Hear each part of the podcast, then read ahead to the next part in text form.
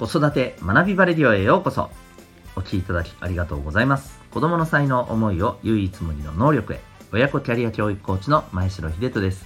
才能分析心理学絵本講座などのメソッドや子育て講師の経験も取り入れたオーダーメイドのコーチングサポートをしております。またパパのためのオンラインサロンともいくパパの学び場も運営しております。このチャンネルでは家庭とお仕事どちらも充実させたいそんなママパパを応援する情報やメッセージを毎日配信しております。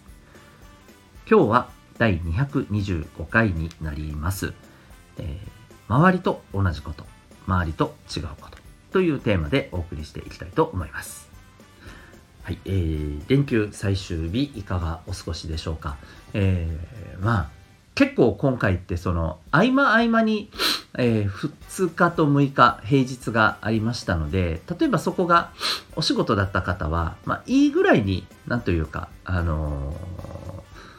ー、休み付けみたいな感じにはならずにやってきた方もいらっしゃるかもしれませんし、えー、あるいは逆にねこれはいい悪いは別として2日6日あたりも休みをどっと取っちゃうとですね、えー、かなり大型の連休になって、まあ、本当にえー、たっぷり、えー、充電することができたっていう場合もあるかもしれません。あとは、僕は最近本当にね、あの、これだなと思うんですけど、連休を、あの、過ごすとかえって疲れたりするところもあるなと。普段の方が意外と楽だなと思ったりすることもあります。まあ、いずれにしてもですね、え、お休みの日には普段やりたくてもできないことやりたいけどやれないこと、うん、そんなことをやっていけるので、えー、まあ、そういう意味ではあの大きなねあのいろんなものが普段学べないことが学べたりするわけですけども、えー、今日はまあちょっと明日からのですね、まあ、通常に戻っていくための橋渡し日な感じだと思いますので、はい、えー、それぞれですね、まあ、いい一日を過ごせたらなと思っております。休みを取るとかですね、ちょっと、えーえ、準備運転みたいなね、一日にするのか、あの、どちらもよろしいかと思います。はい、すいません、えー、だらだらとしちゃいましたが、今日のテーマですね、えー、周りと同じこと、周りと違うことということなんですが、えっ、ー、と、まあ、普段学びというものを、子供たちの学びというものをですね、まあ、いろんな視点から見て考えていく中で、一つの視点として、うん、周りと同じことを学ぶ。つまりみんながやってることを学ぶ。で、逆に、えー、みんながやってないことを独自に学ぶ。という二つのあの視点があるのかなと思うんですよね。で、これを考えたときに、えー、やっぱりみんなと同じことを学ぶというとやっぱり学校での教育になってくるのかなと思っています。で、まあ、とかくですね学校教育ってその、まあ、この間の あの放送でも話したリー・レオン君の例とかを見てもそうなんですけども、うん、なんか学校教育ってもうどうなの？みたいな風に言われる部分もやっぱ多い多くなってきてるような気がするんですよね僕の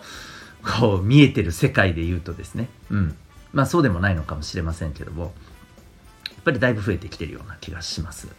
で、っぱりここで気をつけないといけないのは、僕はどっちも大切だとは思うんですよね。ただ、えー、この2つの視点ですよね。みんなと同じことを学ぶというものには、まあどういう、やっぱり効果があるのか、どういう、えー、プラスのね、えー、まあ、メリットがあるのか。うん、そして逆に、えどんなデメリットがあるのか、あるいは、まあ、あの、もう一つの、みんなとは違う、周りとは違うものを学ぶことにどんなメリットがあるのか、それぞれを理解して、えー、どちらもやっぱりバランスよくできると一番いいとは思います。はい。もちろんですね、ただ、ここに、えー、お子さんの特性とかですね、これは感じ方とか、えー、コミュニケーションの仕方とかですね、えそういったところがこう加味されてくるとですね、まあ、そもそもみんなと同じ周りと同じことを学ぶっていうスタイルがそもそも合わないっていうふうなねあのお子さんもいらっしゃるわけですよ。じゃあその時にはどう考えるべきなのか、うん、というところをですね、えー、私たちが知っているとですね単純に学校行かないどうしようとかですね、うん、あのそういうふうに表面だけ見てですね、えーなんか一喜一憂するっていうことではなく本質的に大事な部分っていうものをね掴んでいけるのかなというふうに思ったりしています。で、えー、じゃあ今日の本題になってくるんですけども周りと同じことを学ぶとこれはまどんなメリットがあるのかこれはもうあの抽象的な言い方かもしれませんけども周りと同じことを学ぶっていうのはいわゆるですね、リスクを減らすための学びだと思うんです。守りですね。えー、攻めと守りで言うと、守りのための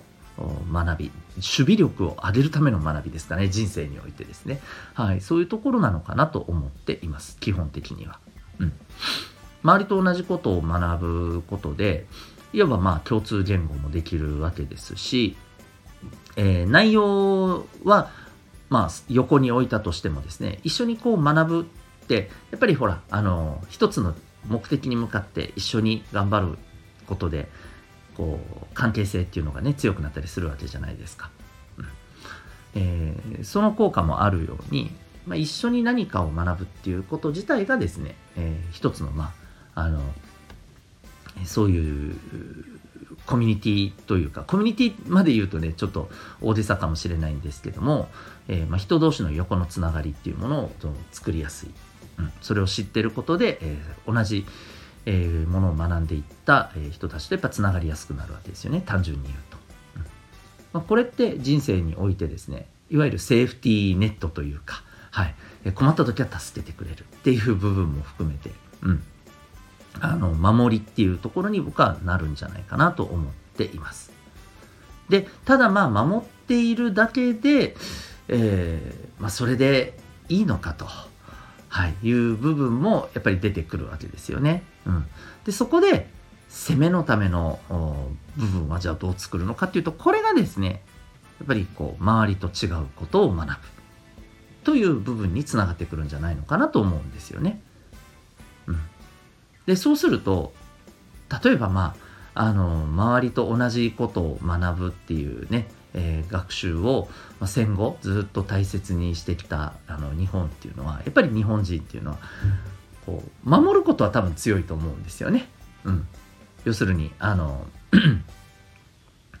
大きな変化っていうものを起こすことはちょっと難しいかもしれないけども、えー、まあ今あるえ秩序や、え社会っていうものを維持していってですね、えそして、まあ、その中で、え安全に、え暮らしていく。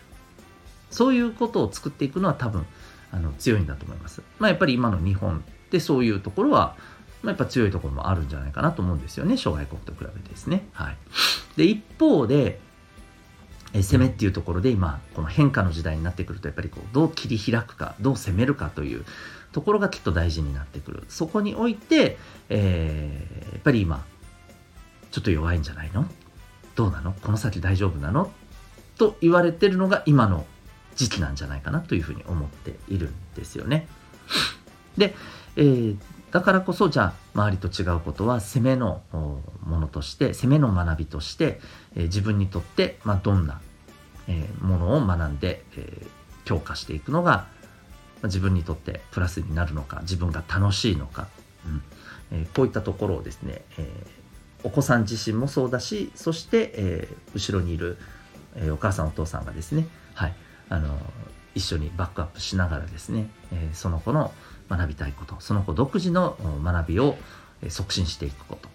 も大事だと思っています。はいえー、大体そういうふうに考えていくとですね、はい、あの、じゃあ、えー、守りは、攻めはっていうところになってくると思うんですよね。ただ、あの、前にも言いましたように、えー、さっきも言いましたように、お子さんによっては、一人で、えー、周りと違うことを独自に学ぶっていうことをどうしたらいいかわからないっていうことだったり、えー、周りと同じものを学ぶっていうことが非常に苦痛であると。っていうこともあるかもしれません。で、ここに関して、まあ、どう考えていくかっていうところですよね。うん。で、例えば、えー、周りと同じものを学ぶっていうのが難しい子にとってはですね、まあ、なぜそうなのか。うん。えー、どこにその難しさを感じているのか。ここをやっぱりあのしっかりと捉えていくことが大事だと思うんですよね頭ごなしに、えー、学校行きなさいっていうあのことよりもですね、はい、まずここを捉えていくことだと思うんですで、えー、まあ、これは個人的に思うんですけれどもあの周りと同じことを学ぶことそのものが全面的に無理っていうお子さんは正直稀有だと思います。これなんでかっていうと人間って基本的にはですねやっぱりあの社会的な動物と言われているようにそれなりにですねあの自分のやっぱりこうあの心を許した、えー、人たちとのつながりっていうものを大切にしていくそういうものがないとやっぱりあの生きていく上でねやっぱ活力になる部分っていうのがやっぱ大きいと思うんですよ基本的には。だからたまたまですねそこで、えー、一緒になんかこう活力になるようなものが見当たらないまま無理やり同じことをさせられるから、えー、無理だっていう風になっちゃうんですよね。まあそれがあの感じながらもできること、うん、あの要するに自分をね抑え抑えて抑制してできることをいやもうそんなことできませんっていうふうにあの耐えられないこといると思うんですよ。これはいいとか悪いとかも全く別の話で、うん、なので、えー、そこの部分ですよね。えっ、ー、と自分があのどっちなのかこの子はどっちなのかっていうことも踏まえてやっていくといいのかなと思います。で、えー、どこかでですねあの同じことを学ぶ周りと同じことを学ぶことがこの環境なら行けるっていう場所があったりすると思うんですよね。そういう場所を探すっていうのもやっぱり一つの手だと思います。で逆にですね、えー、周りと違うことを学ぶ攻めの学びをしていくっていうものがうんちょっとどうしたらいいのかわからないっていう場合、えー、でこういう子もですねあの正直言うと大体の場合はですね見つかってないっていうことが基本的に多いんだと思います。はい、つまりあの知っている世界が、えー、少ないだけまだ、うん、いろんな世界をまず見せていくことが先決なのかなと思うんですよね。そうしていくことで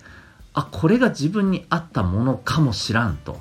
いうふうに金銭にかかる瞬間っていうのが、えー、出てくると思うんですよ。でもちろんそれがそれとの出会いがあった時にそれをキャッチしてやってみようっていうふうにいけるように本人のこのお子さんの例えばま自己肯定感だったりチャレンジ精神っていうところをちゃんとね育んで大切にして、えー、潰さないようにしておくことも大事ですけどもその上で、えー、いろんなものと出会っていくといいんじゃないかということもあると思います。はい、なので、えー、どちらにしてもですねバランスを取るために考えることできることっていうのはあのあります。はい、ありますので,、えーでネットも今ね、あのありますからいろんな情報も取り入れていくこともできます。ですのでぜひですねこの、ま、学びっていうものを、えー、2つの視点で見た時に単純にね学校に行かないどうしようとかそういうことではなくてですね、えー、じゃあこのまま行くと守りの方の学びっていうのがちょっと弱くなる場合があるなと。その場合どうすればいいか、うん。どういう視点でじゃあ、え守りの学びを、えこの子ができるようにしたらいいのかとかねこういったところをですね考えていけばいいのかなというふうに思っています。はい。ということで、えー、すごい抽象的な話に今日は終始してしまいましたけれども、結構大事な視点だと思います。何かしらご参考になりましたらと思います。というわけで今日はですねえ、周りと同じこと、周りと違うことというテーマでお送りいたしました。えー、ここまでお聴きいただきありがとうございました。えー、私が運営しております、えー、お父さんのためのオンラインサロン、ともいくパパの学び場、そして、え5月22日に開催します、え指紋を見るだけで、えあなたと、そしてお子さんの、え脳の特性、生まれつきのですね、え特性っていうものが分かってしまうというですね、あの日本にはまだ入ってきたばかりのメソッドのセミナーがございます。興味がある方はですね、それぞれリンクがありますので、えー、覗いてみてください。それではまた次回の放送でお会いいたしましょう。学び大きい一日を。